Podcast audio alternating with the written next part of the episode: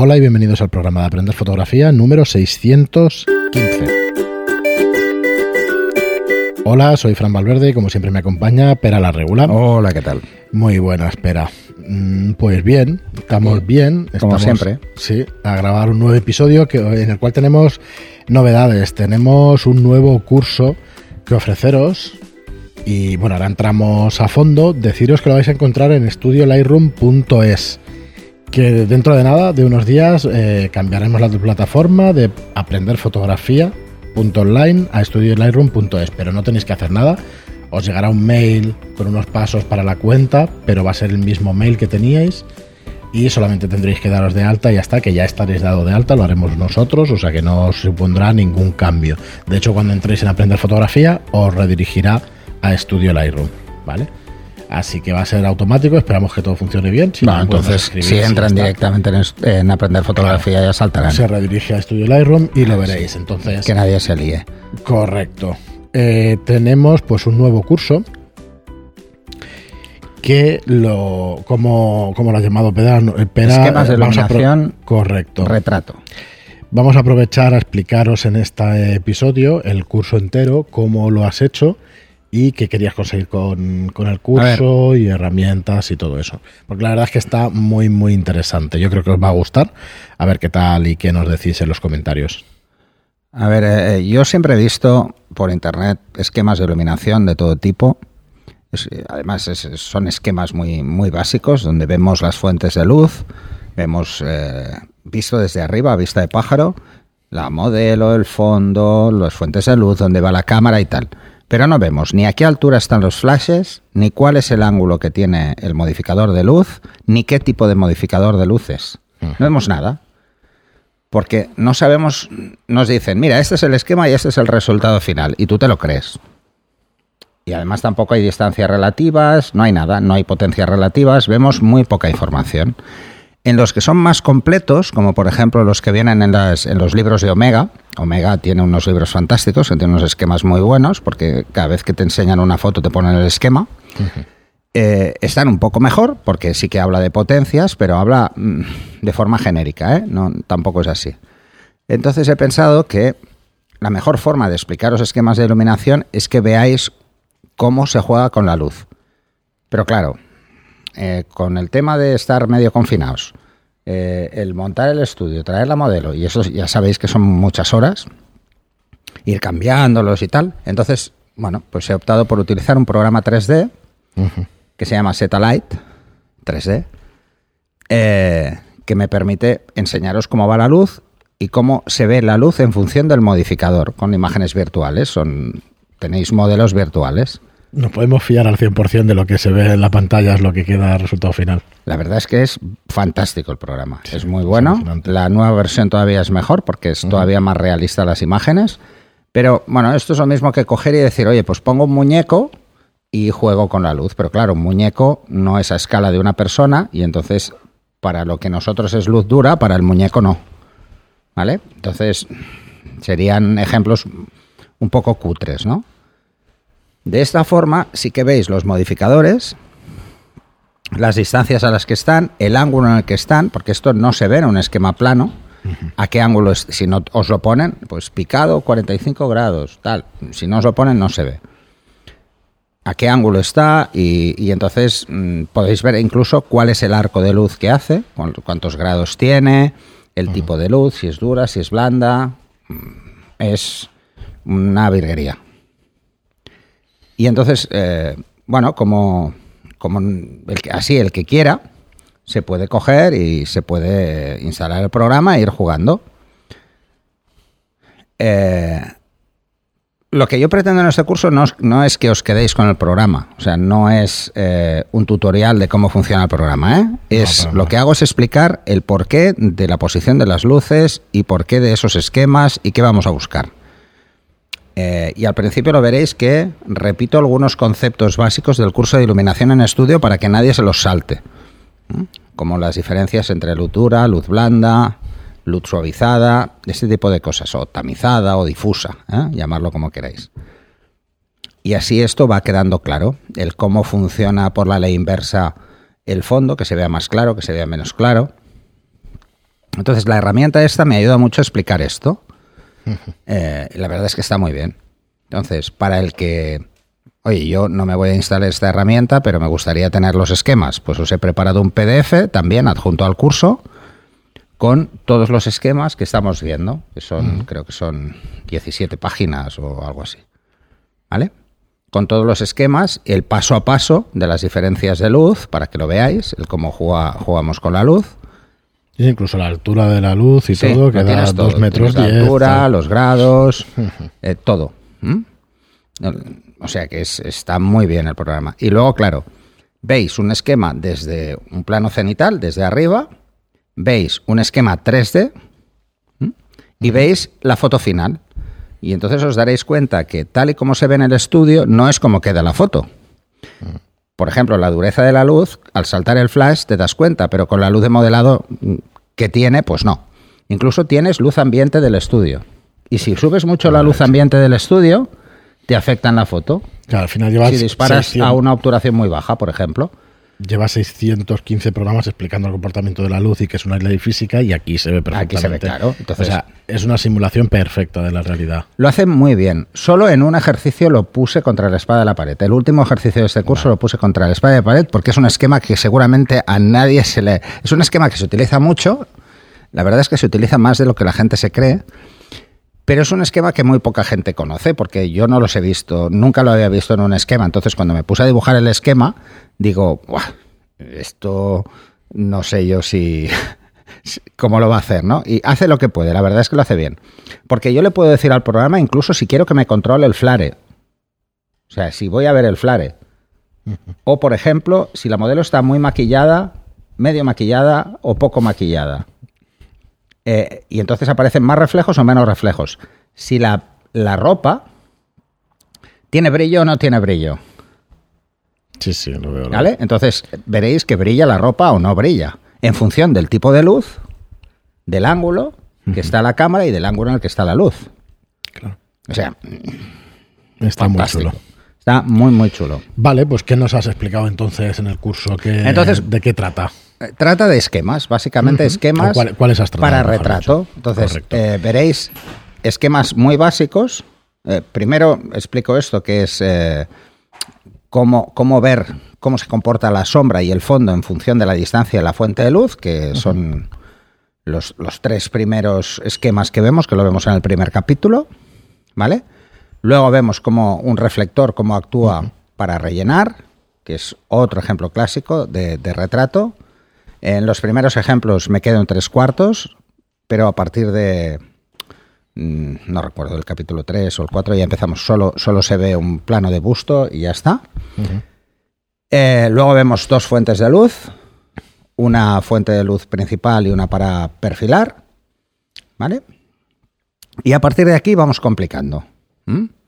Hasta le cambio el, pelo al, al, modelo virtual. Ya hago la coña en el curso de no os la voy a presentar porque Nadie la conoce. Nadie la conoce. Porque es virtual. no, os va a contestar. Hacemos un esquema de tres luces con, una luz principal, una luz de relleno y una luz de contra. Mm, en fondo blanco, en fondo negro. Mm, luego vamos jugando, luego añado otra. O sea, de entrada nos vamos complicando mucho. ¿eh? Vamos complicándolo, vamos complicándolo para que veáis cómo actúa la luz y cómo actúa en cada modificador. Luego hacemos una luz de fondo, y a partir de aquí nos vamos a ver esquemas muy básicos. Este es el primer esquema de Beauty. Eh, hacemos un esquema de Beauty con una luz de contra y una luz de fondo, con un Beauty Dish.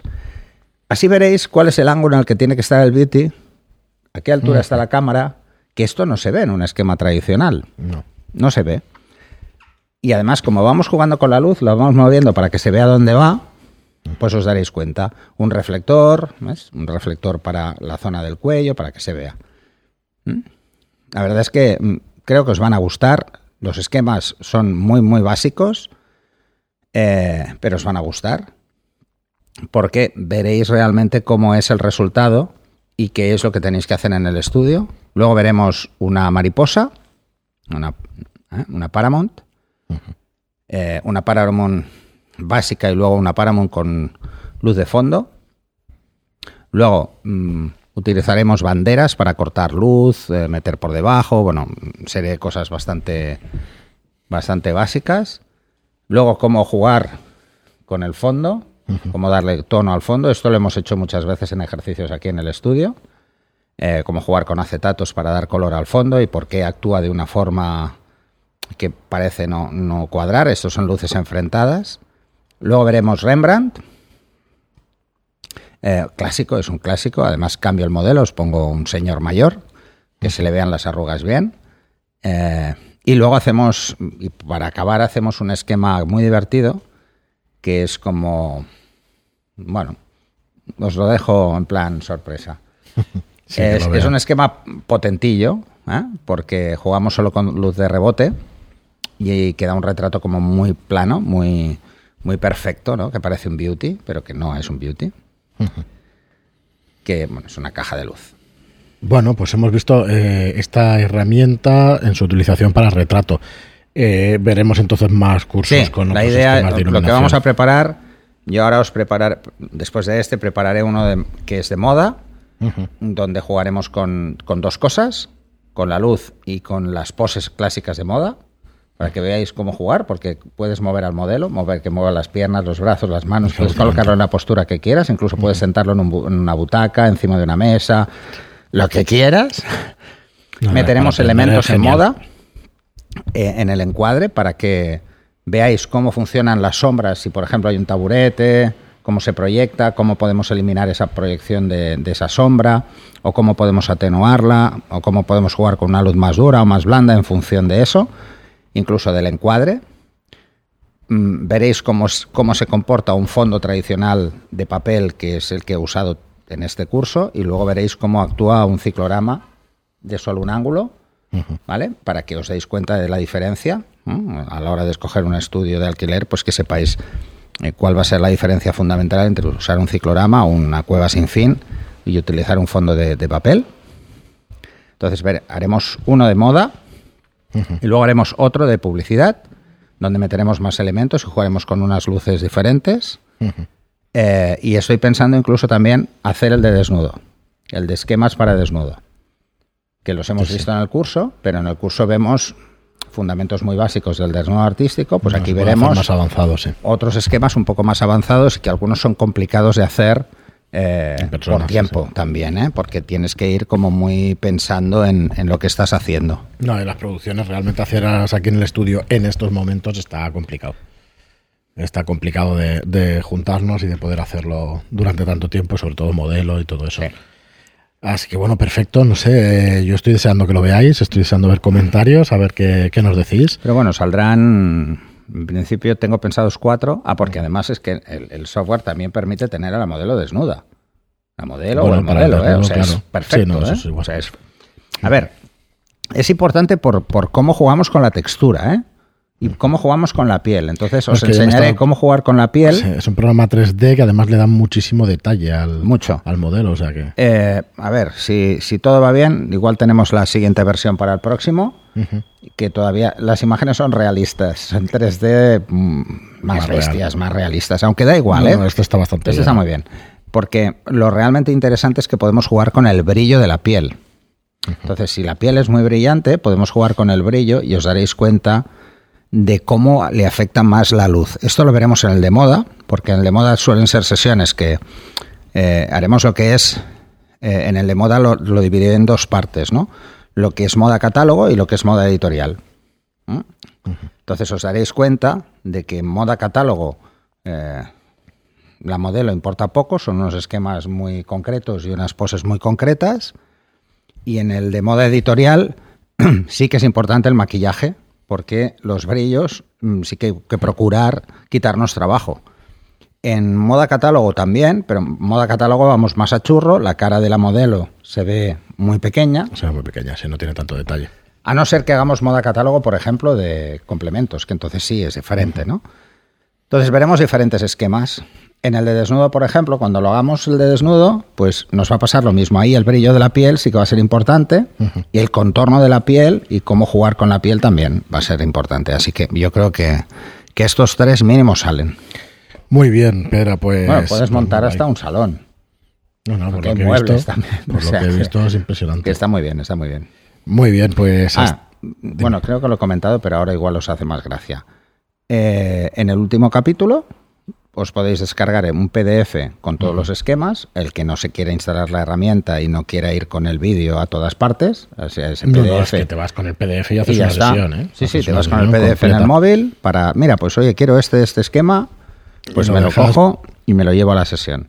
Hay estudios que te hacen el favor de poner alguna luz que otra, que aquí nos pasa, que nosotros damos mucha facilidad. sí, sí. Y joder, le das esquema y perfecto. No, pues ya está. Pero es que además pensar que tú le dices de cuánta potencia es el flash, Sí. cuánto es el ángulo del reflector, No, está qué tipo de reflector y cuál es la potencia a esa distancia. Y es que cuadra. Claro, de Claro, verdad. no, por eso cuadra, pregu- ¿eh? la pregunta no era, es, es profundo. era chorra, ¿eh? O era sea, decir, sí. Son, tienes porque es- es flashes física al final. 250, 500 500, de vatios 1000, y supongo. 1000 vatios.